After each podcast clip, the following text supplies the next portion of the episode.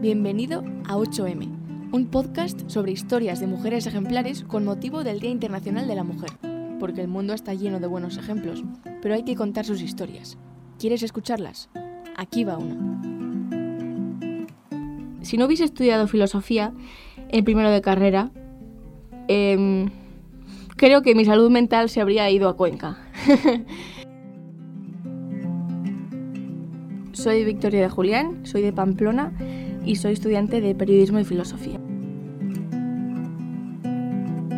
A partir de cuarto de la ESO supe que yo quería hacer periodismo deportivo porque me gustaba mucho el fútbol y yo tenía un blog de fútbol y hacía análisis tácticos y tal. Mm. En primero de bachiller empecé a leer mucho y en segundo de bachiller fue la crisis de los refugiados y empecé a seguir en Twitter a muchos periodistas que estaban cubriendo la crisis. Me di cuenta de que el periodismo era otra cosa. O sea, también es periodismo deportivo, pero por circunstancias personales y, porque empecé a, a, leer, a pensar y a profundizar mucho, pues vi que yo no quería dedicarme a algo, mm, sí, banal, sino que quería hacer algo más con mi vida. Y entonces rechacé el periodismo deportivo y me quedé solo con periodismo. Y en segundo de bachiller me encantó la filosofía y pensé mucho en qué doble hacer, si con historias y con filosofía, y me quedé con filosofía. Evidentemente en segundo de bachiller pues no sabía mucho. Yo solo sabía que para mí era escribir, era ver mundo y, y poco más. Y una especie de hacer justicia en el mundo por dar voz a los oprimidos. Esto sin saber mucho en segundo de bachiller y en primero de carrera.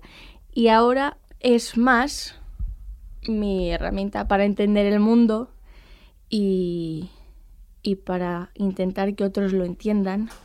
Y se ha vuelto menos una cuestión de, de, justicia y de yo ser misionera y activista en el mundo y es algo más de entender. En primero de carrera yo no estaba muy bien y fui el psicólogo y cosas así. Y, y filosofía me dio como una especie de base, me dio suelo y me dio, eh, me dio mucha lucidez y mucho sentido común.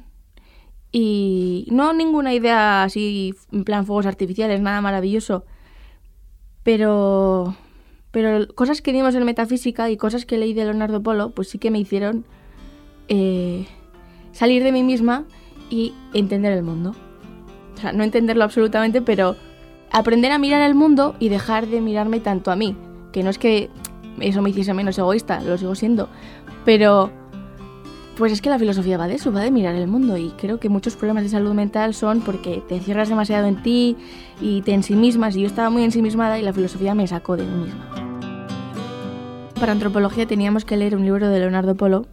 Recuerdo que una de las cosas que, de las que hablaba era que cuando el, ser humano sufre o tiene dolor, eh, tiende a hacer dos cosas que, que están erradas y que es caer en el arcaísmo o en el frenesí. Ante el dolor, si voy al arcaísmo, adopto una actitud infantil, me escondo, huyo, te haces una bola y esperas que nunca más te hagan daño en el mundo y... Y lo otro es el frenesí, que es el de salir al mundo pero de manera ultra loca y quererlo todo y probarlo todo y, y yo en, caí en la cuenta en que yo estaba haciendo eso, que yo ante el dolor estaba yendo o al arcaísmo o al frenesí. Y yo vi que efectivamente estaba en una actitud muy infantil y de huida y muy también de evasión y de distraerme. Y al poner en palabras eso, pude reconocer lo que yo estaba haciendo. Es algo que le pasa a todo el mundo. Recuerdas que yo tenga mis particularidades. Yo creo que me pasaba que estaba muy, muy asustada porque tenía mucho miedo al fracaso y mucho miedo a, que me rechazasen, que creo que es algo pues, que es universal y cada uno lo vive a, su manera y tiene sus propios miedos. Es que fue una época adolescente. ¿Qué significa adolescente? Adolecer. Es una etapa en la que solo te fijas en lo que te falta. Es cierto, faltan cosas, falta madurez, falta responsabilidad, falta lucidez, falta falta amor, falta salir de ti misma. Eh, me mantuve en pie mi abuela, porque una vez recuerdo que volvía de la universidad, había estado como de 8 a 8 en la universidad todo el día, y recuerdo acabar muy agotada, emocionalmente y de, cabeza. Y me senté en el sofá y mi abuela me dijo, me vio la cara y me dijo, ¿estás bien? ¿Qué te pasa? Y le dije, no, y rompí a llorar. Y fue de las primeras veces en que mi abuela y yo hemos tenido eso. Siempre me he llevado bien con mi abuela, pero nunca hemos tenido una relación de, mm, yo qué sé, de sincerarnos, de contarnos cosas, de darnos la mano y contarnos de verdad cómo estamos y tal. Y mi abuela fue un apoyo muy grande porque yo le contaba mis cosas. Y le decía cómo me sentía y, ella le quitaba mucho hierro al asunto porque veía que pues ya está, es adolescente. ¿sabes? Ya está, es una etapa, bueno, en fin. Un amigo de, de filosofía que los dos nos sentábamos juntos en clase nos parecíamos mucho en esa época. Y, los dos nos entendíamos muy bien en esa época. Y el hecho de poder contarle tus movidas interiores a alguien, lo que tú creías que era un error de fábrica, es la raíz de ser humanos, que es que el humano quiere, o sea, tiene, tiene el deseo radical de querer y ser querido.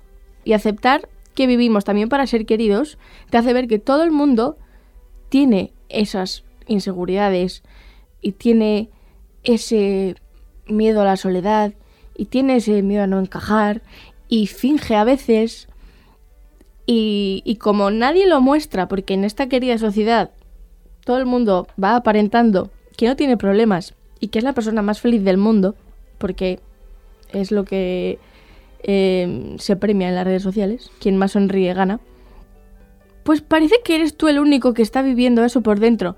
Y cuando te das cuenta que no, es muy sanador. Y cuando es, te das cuenta de que un amigo tuyo se siente igual que tú, dices, uno, quizás no tenga un error de fábrica, quizás esto es común a los demás. Y dos, bueno, es, simplemente terapéutico poder contarlo y ponerlo en palabras y sentir que alguien te acompaña en el camino.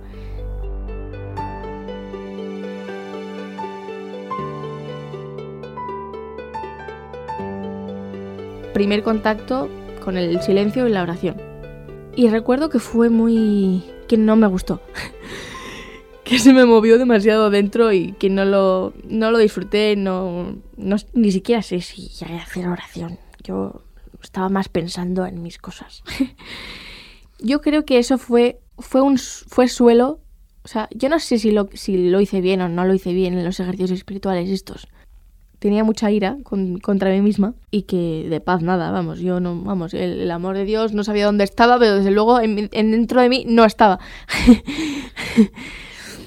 y el caso es que volví, se sumó todo y, recuerdo que estaba yo leyendo algo de, la, para la universidad y que me metí en Wikipedia así un poco distraída, no sé por qué, y vi que el 8 de marzo era el Día de la Mujer.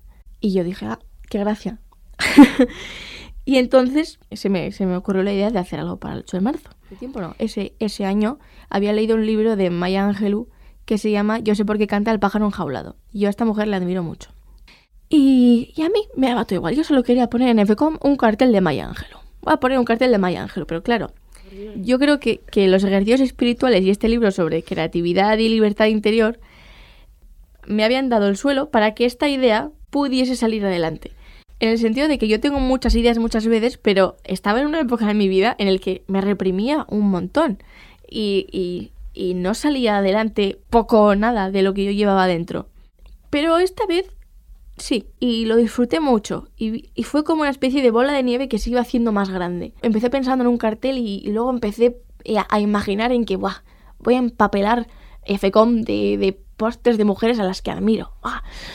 Solo el hecho de que vi que algo que tenía yo dentro lo estaba haciendo y cómo lo disfruté y cómo sentí que esa semana tuvo sentido. Simplemente pues estaba dejando ser lo que yo tenía dentro. En unos carteles, en ocho carteles que puse en el hall de FECOM de mujeres a las que yo admiraba, puse hasta mi madre, ¿sabes? Yo creo que fue una de las primeras veces de, uy, esto es libertad.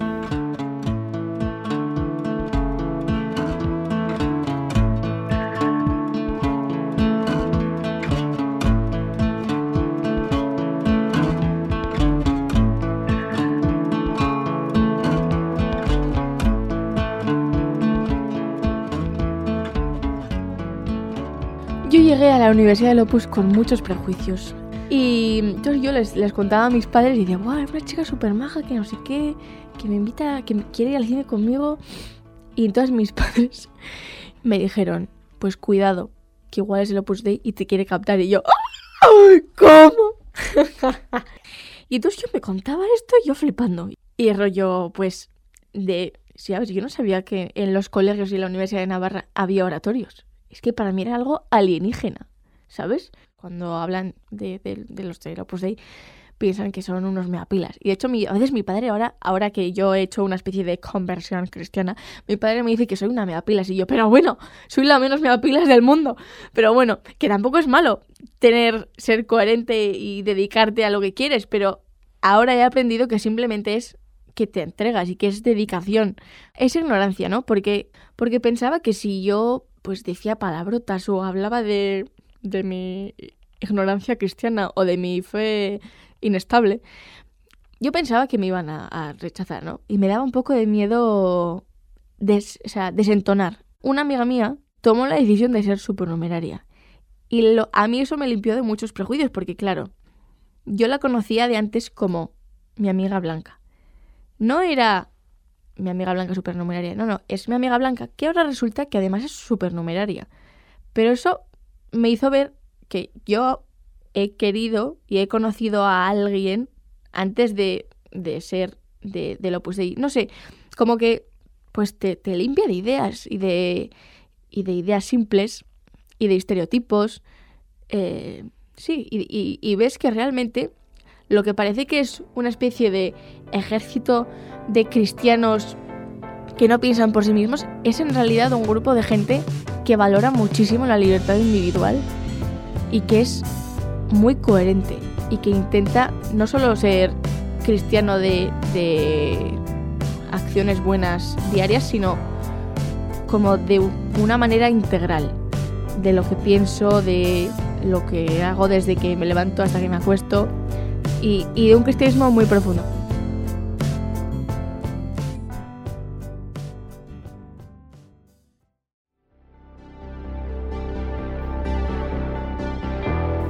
Creo que parte del discurso feminista actual tiene razón.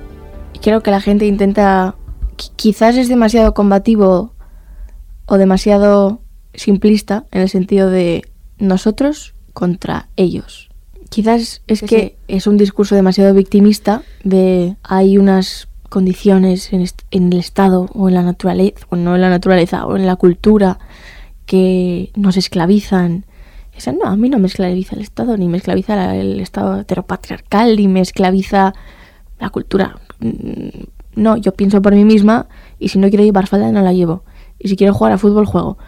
Y otra cosa que a veces pesa mucho el querer pertenecer a un grupo. Y, crees que para poder pertenecer a un grupo tienes que pensar, tienes que suscribir tal cual la ideología de ese grupo. Y, y no, o sea, y yo no pertenezco al feminismo efectivamente porque no suscribo la ideología de un grupo y no voy a suscribir la ideología de ninguno, porque ninguna ideología es capaz de dar cuenta de lo que piensan muchas personas. Es que si una persona se identifica completamente con una ideología, es que no piensa por sí misma, porque el pensamiento en realidad es mucho más complejo y no puedes decir amén a una ideología entera, es demasiado simple. Y bueno, este es uno de los fallos de nuestro querido mundo que piensa en, dualismos simples, en tú contra mí. O sea, si, si no estás conmigo, estás contra mí. Y no es así, es más complejo. Creo que yo tengo el poder, la responsabilidad, la capacidad de dar lucidez al mundo. De dar lucidez, de decir la verdad y de, de romper esos falsos bandos simples